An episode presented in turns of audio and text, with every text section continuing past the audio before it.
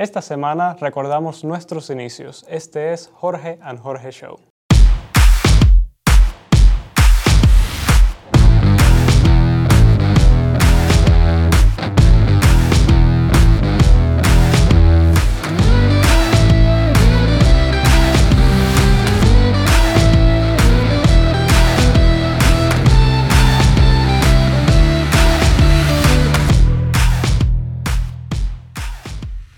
Bueno, aquí estamos juntos por fin, después de... Por fin se siente como un programa normal después de casi un mes de, de experimentos por cuestiones personales. Es un placer estar de vuelta.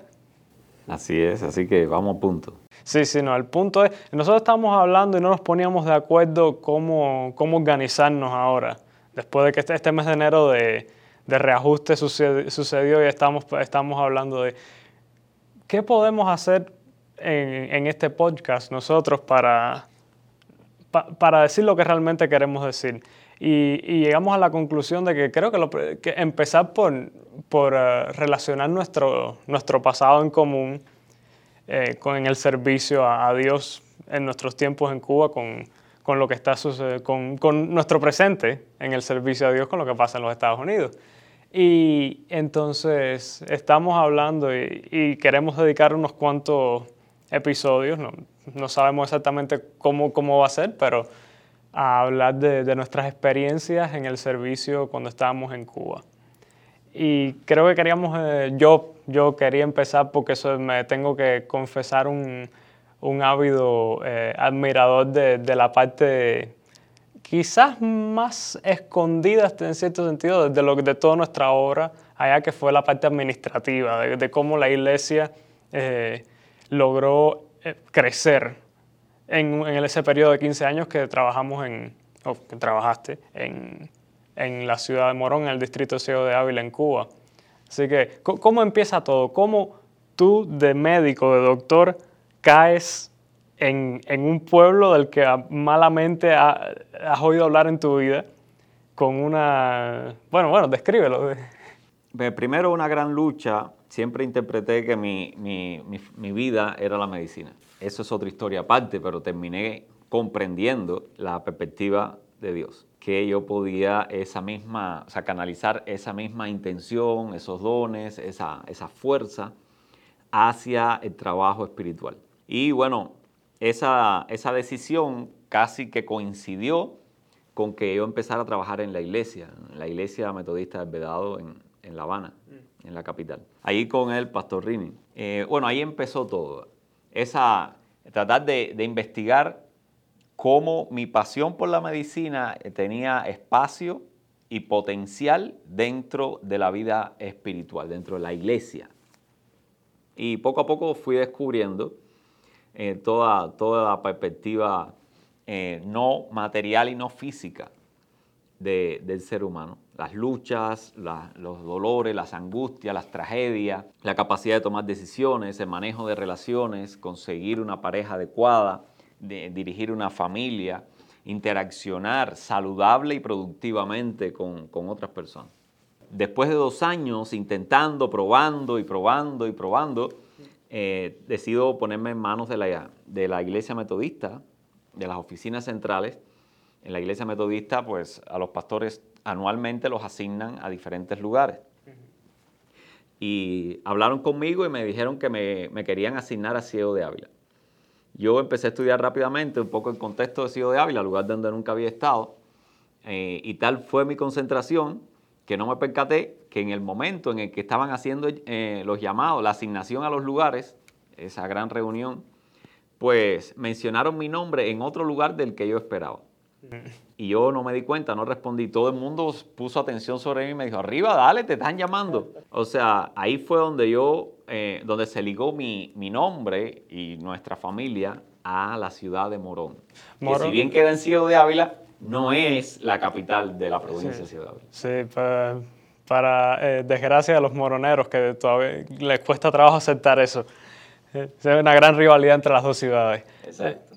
Pero entonces, ¿cómo? Entonces nos mandan para allá. Yo era muy, muy pequeño para recordar cómo era. Mi memoria de Morón es probablemente entre 5 y 10 años después de haber llegado. pero en el momento en que nosotros caemos ahí, ¿qué es lo que tú ves? Bueno, ya tú sabes, eh, mis mejores herramientas las obtuve en la medicina, así que desde que yo entro empiezo a, hacer, a, observar, a palpar, a escuchar para hacer diagnóstico. Eh, es algo muy propio. Si no hago un diagnóstico, no me lanzo a hacer nada.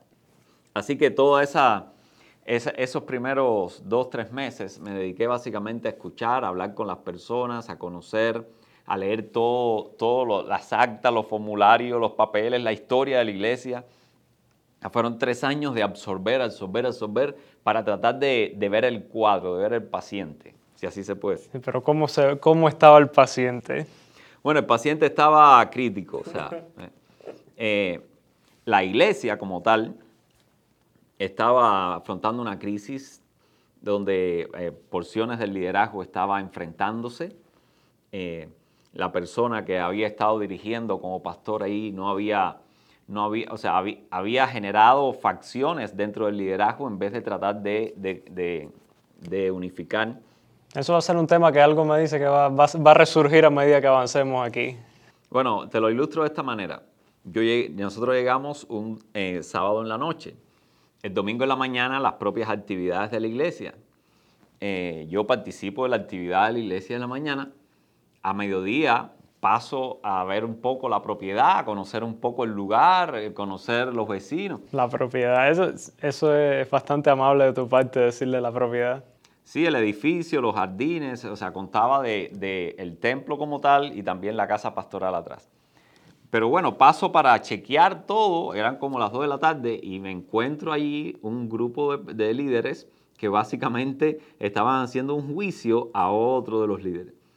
Entonces fue un juicio, un juicio, o sea, estaban evaluando su comportamiento y, tratando de establecer una medida disciplinaria. Completamente eh, separado del pastor. De hecho, eh, la realidad es que había conflictos con el pastor. O sea, ya las, dos facciones habían entendido de que el pastor no había mediado entre ellos y habían, y habían tomado ellos el control de la situación. Así que cuando el pastor se va, eh, básicamente no interesaba. Ellos siguieron ya en, su, en, sus planes de cómo ajustarse entre ellos.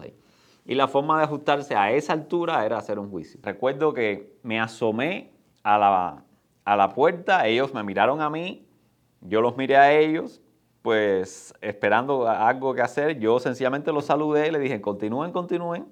Y me fui. Y ellos, me imagino que muy confundidos, habrán seguido allí. Pero yo creo que ahí le estaba mandando el primer mensaje. Esto no es de corre-corre, tampoco es grave. Y no soy yo el que va a estar en control de esto. ¿Me entiendes? La iglesia siempre, siempre estuvo, está y estará en control de Dios. Pero me imagino que, el liderazgo de la iglesia no, fue, no, era la, la única fuente de, de problema, no era el único órgano que no estaba funcionando en ese paciente. Yo siempre, o sea, por un lado, lo que menciono, la propiedad, que decirle propiedad es mucha amabilidad de tu parte porque era una casa decrépita que estaba, yo me acuerdo que ni siquiera estaba estable, estaba como que eh, eh, inclinada hacia, hacia un lado y tenían que apuntalarla. Y una casa zoológico, porque había murciélagos, había arañas, tarántulas, había de todo, hasta serpientes encontré ahí. Ratas, sí, había arañas de todo. Sí, y, bueno, y, no solo eso, también eh, lo que tú decías, esa, esa parte que em, espiritual y psicológica de, de, la, de la ciudad estaba también en un estado un poco complicado. Tú tuviste que lidiar desde de entrada con varios elementos eh, problemáticos. Sí, bueno, te hablaba de dentro eh, de la comunidad de fe, eh, pero también tú mencionabas el edificio. Los edificios estaban en muy mal estado, descuidados por mucho tiempo. Se habían tomado acciones sobre esos, esas construcciones de los años 50 de manera irresponsable. La casa era de madera, traída de aquí de Estados Unidos, llevada de Estados Unidos. Madera que era más termita que madera, porque una de mis memorias es que yo estaba arañando la, pintura de la pared y se cae como un trozo de madera así, era termita pura lo que había. Imagínate, era, eran esas casas de madera que se llamaban por paneles, se ensamblaban, mm. y de los años 50. Eh, nosotros llegamos allí en el año 99, estamos hablando de casi 49 años después. Sí, el clima cubano que es humedad pura. Y por supuesto, eh, si tú no tienes personas que conocen de construcción y de mantenimiento, pues con muy buena iniciativa de algunos hermanos de la iglesia, pues a veces se tomaban medidas que lejos de que arreglaban un problema momentáneo, pero creaban uno más grande a largo plazo. Y eso pasaba tanto con el templo, que era, era de ladrillo, como de la casa, que era de madera. Entonces, obviamente eso, eso no solamente la congregación, eh, también el edificio y la propiedad eh, eh, generaba unos grandes desafíos también de atención y de, y de administración. A eso súmale los ataques externos. Entonces ahora, y me apuntabas al contexto. Imagínate el contexto sencillamente muy, muy ateo. Forzosamente ateo. Que además es muy controlado por las estructuras de gobierno, que, son, que no eran, eran varias, aunque todas pertenecían, todas, todas unificadas con el mismo interés, pero, pero varias. Eh. un pulpo con varios brazos. Exacto, que siempre vio a la iglesia como un medio de a cuidar, de cuidarse. Y, y, en el caso de la iglesia, a menos donde nos mandaron, la tenía bien arrinconada, la tenía bien aislada, bien desconectada, bien disfuncional. Que no era una amenaza en ningún sentido que ellos pudieran identificar. Exactamente, o sea, no, no, no, no tenía la, atención de, de, la, ni de la sociedad ni tampoco del gobierno. O sea, una iglesia mansa que, que, que creo que sirve como la, la inspiración de, de, por qué queremos hablar sobre esto, porque eh, personas que nos escuchan nos han estado hablando sobre la, nos han pedido hablar sobre el, qué función cumple la iglesia en la sociedad. Y, por eso es que decidimos empezar, bueno, vamos a, empezar desde, desde, lo que conocemos. Y ahí, ese, y ahí es donde nosotros, eh, tú empezaste, en, una iglesia mansa, acorralada, un cero a la izquierda en la sociedad. Así mismo, esa, esa era la posición eh, que heredamos nosotros cuando eh, llegamos ahí. Desafíos con la comunidad, de fe, desafíos con las propiedades de las que éramos responsables, desafíos de convertirnos en sal y luz para la comunidad, tanto para la comunidad civil como para el gobierno, que ya, ya eso era un escalón mucho más, mucho más complicado, mucho más elevado. Ok, entonces los primeros años, ¿qué, cuál, fue, ¿qué medidas tomaste en los primeros, qué sé yo, cinco años de trabajo? Lo, primero en las relaciones interpersonal y se cumple para la iglesia y debe tenerlo muy claro un pastor es generar relaciones de confianza, no relaciones de trabajo. Mm, ¿Cómo, ¿Cómo, se diferencia la una de la otra? Bueno, eh, las relaciones de trabajo tú asignas un puesto, el puesto tiene una descripción de todas las actividades que debes hacer, controlar, cuidar y las ejecutas independientemente de si mañana vas a estar o no, independientemente de quiénes son los que están, independientemente de las características, la realidad que está viviendo en ese momento esa comunidad de fe. Si tú quieres realmente hacer un trabajo a fondo, pues tú tienes que hacer clic con las personas.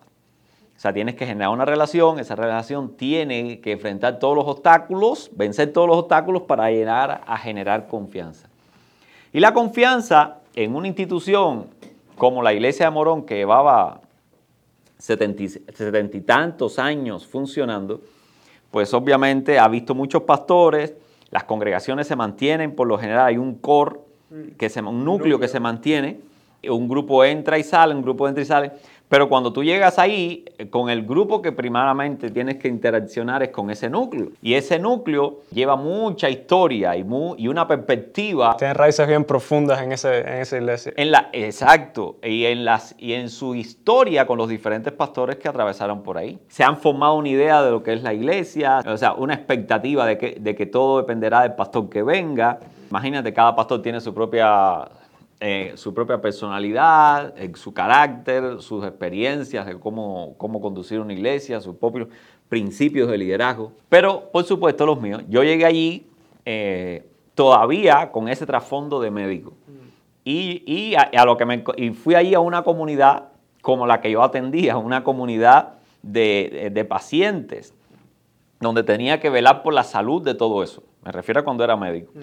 Siendo pastor, básicamente yo llego también a un grupo de familias y lo primero que trato es de eh, hacer una historia clínica, si así se puede llamar, de cada uno de ellos. Los escucho, eh, me acerco a sus familias, conozco sus desafíos, conozco sus potencialidades, conozco su historia, eh, tanto en, su comunidad como en esta comunidad de fe.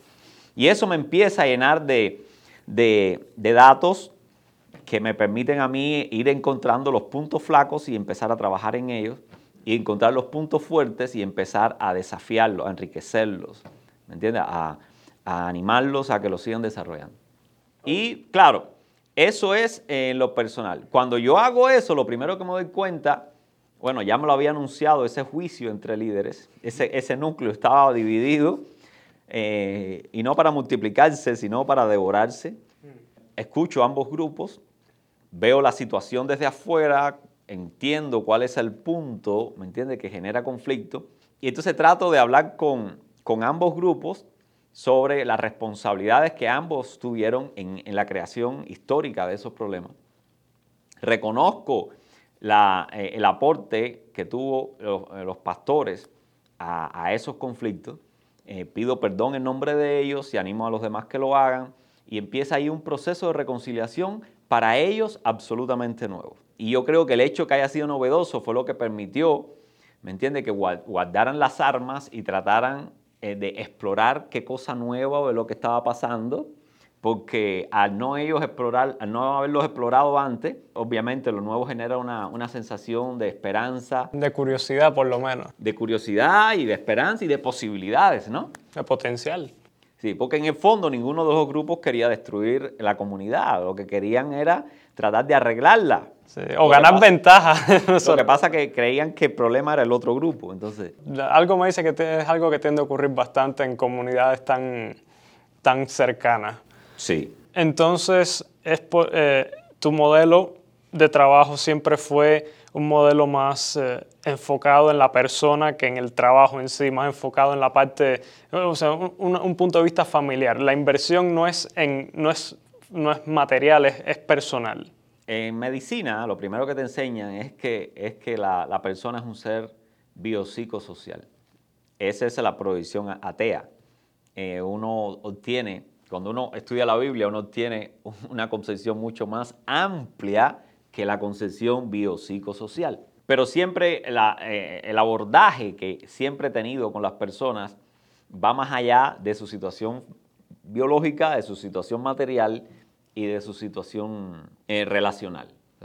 trato, trato de coordinar esas tres, de ver, de ver a la persona en su contexto personal, en su, con su realidad espiritual y en sus áreas de interrelación. Entonces, eso, veo, es un abordaje multi, multifactorial que genera tiempo, lleva tiempo y que obviamente las personas no te dejan entrar en aspectos de su vida fácilmente. Entonces, a no ser de que vean un real interés y que ese interés sea, sea noble. Genuino. Sea genuino.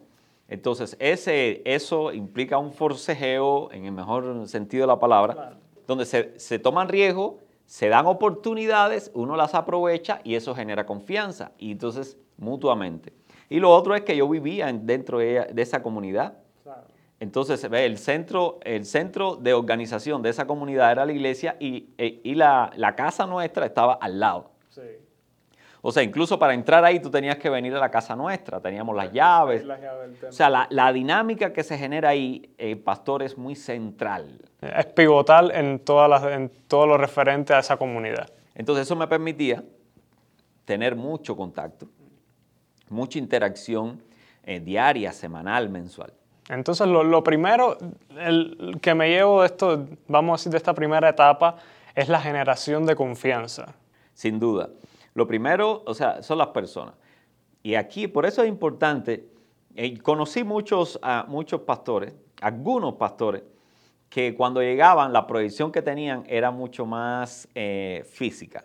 Ellos llegaban a la iglesia y no, la iglesia es que hace falta esto, hay que arreglarle aquello, hay que cambiar los no sé cuánto, hay que ponerle esto, hay que... Hay que eh, sí, hay que arreglarle la electricidad, el baño no, no está... Hay que pintarlo, los baños hay que cambiarlo, le voy a quitar el piso, los techos hay que arreglarse. La mentalidad de un CEO de un, de, un ejecutivo. De un empresario de la construcción o algo de eso. Pero, Pero es más que eso. Eh, sin duda, hay muchas personas que, responden a, tienen identidad con el edificio y si tú mejoras el edificio, ellos se sienten atendidos. Pero, pero el templo no es necesariamente la iglesia en sí. Ese es el punto. Cuando tú te das cuenta que después que tú arregles el edificio, la gente va a estar ahí diciendo que sigue. Y además hay personas que no están relacionadas con el templo y sin embargo tú tienes que tener atención con ellas. Pues entonces eh, uno, uno, obligadamente tiene que, tiene que abrir el abanico de proyección hacia las personas. O sea, la iglesia tiene esa responsabilidad. Yo no diría que es más importante esto que esto, ni más importante aquello que esto otro yo diría que hay que tener un balance en la proyección.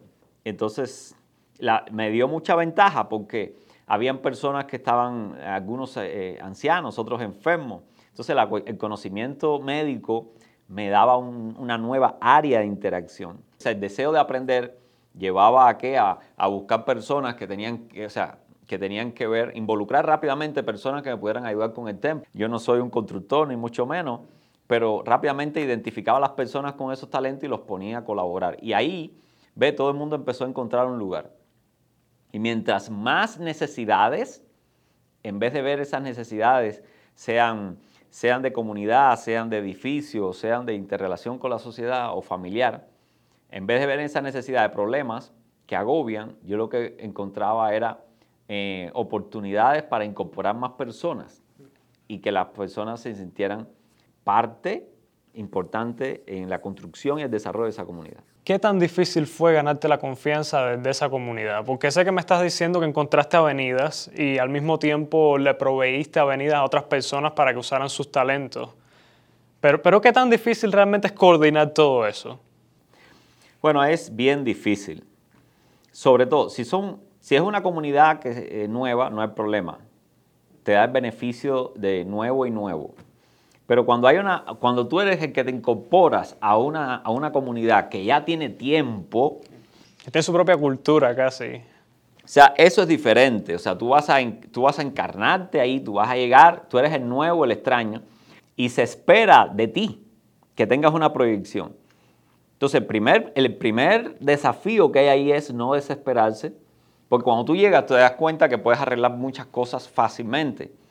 Pero si tú empiezas a hacer arreglos ahí, sin ganarte la confianza de la gente, lo mismo, vas a ayudar a contribuir a los grupos. Un grupo va a estar de acuerdo con eso y hay otro que va a estar en desacuerdo. Entonces vas a incrementar los desafíos. Y eso fue lo que me pasó en los primeros cinco años. ¿Tienes alguna memoria que nos ilustre eso así, más o menos?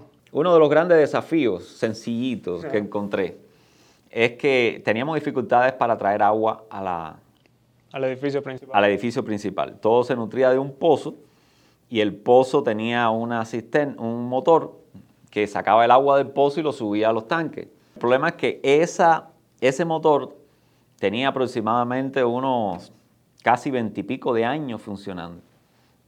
Entonces se rompía cada rato. Lo manejaba mucha gente y lo manejaban mal.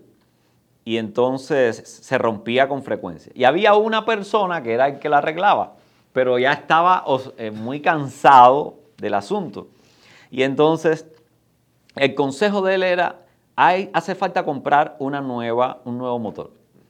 Pero obviamente eso implicaba dinero y eso había que discutirlo en el core, en el núcleo. El núcleo que estaba dividido. El núcleo que estaba dividido. Entonces, imagínate, traer es, cuando, tú, cuando yo llevé eso ahí como una situación obvia a resolver, y que no, no, me beneficiaba solamente a la familia pastoral, porque de esa agua se, eh, agarraba tanto eh, eh, las personas que venían al templo con sus baños como, los pastores.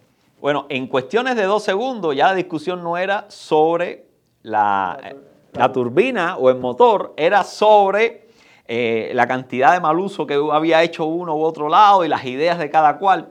O sea, fue, o sea, tú te das cuenta que no importa el tema que se trayera a discutir, nunca iba a ser cómo solucionarlo, sino quién tenía la culpa de todo lo que había pasado anteriormente. Exacto, era traer todo lo no resuelto de atrás ahí, entonces se volvían reuniones interminables.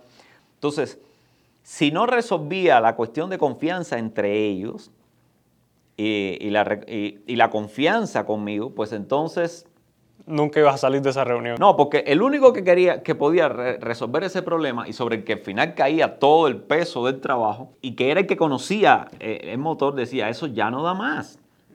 Esto lo vamos a estar, voy a estar arreglando esto, me van a estar llamando cada semana, dos, tres veces. Efectivamente.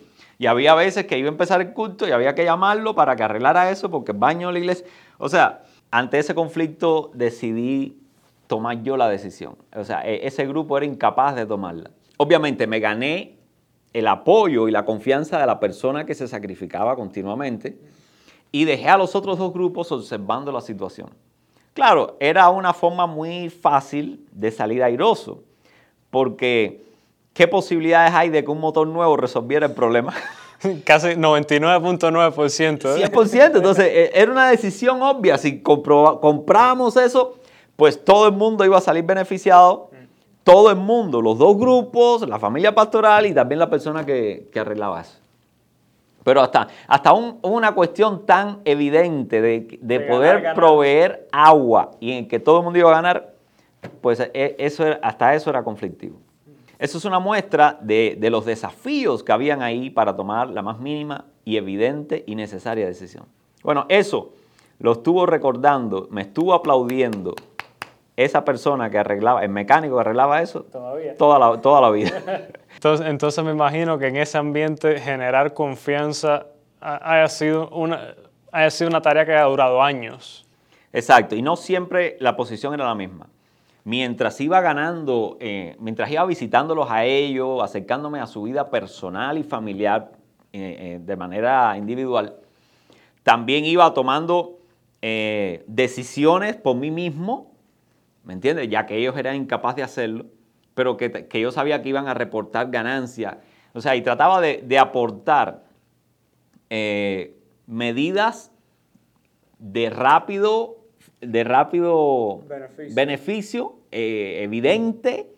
Eficiente. Y eficiente, cuestión de que todo el mundo empezara a verse en medio de un contexto donde las cosas progresaban, donde se estaban consiguiendo. Y eso permitió por un lado en lo individual y por otro lado en lo colectivo, que ellos eh, experimentaran eh, eh, desde, muchos, desde muchos lados, desde muchas posiciones, un mismo sentir. Mm. Estamos progresando, esto está avanzando, estamos consiguiendo. Y ese es el sentimiento que, que, después motivó el crecimiento explosivo que sucedió en la, en la, segunda etapa, de la cual estaremos hablando la semana que viene, por si nuestros oyentes deciden eh, eh, sintonizarnos. Pero creo que hoy ya nos hemos quedado sin tiempo, pero eh, a mí siempre me gusta escuchar estas, estas historias de, de nuestros inicios. Para, para nuestra familia es, son memorias pivotales en nuestra vida que, que son responsables de donde estamos ahora hasta este punto. Eh, estoy muy agradecido la oportunidad de poder compartirlo con todos los que nos escuchan. Y pues eh, la semana que viene continuaremos con la segunda parte de este, de este tema en particular. Exacto, sí, porque estos fueron los, los desafíos iniciales para generar confianza, pero nos esperaban otros más grandes también. Todo eso y más la semana que viene. Nos vemos. Muchas gracias por conectarse a nuestro show, espero que hayan disfrutado el contenido. Si les gustó el contenido, por favor no olviden dar like, suscribirse y darle a la campanita para que estén notificados de cada vez que un nuevo episodio salga al aire.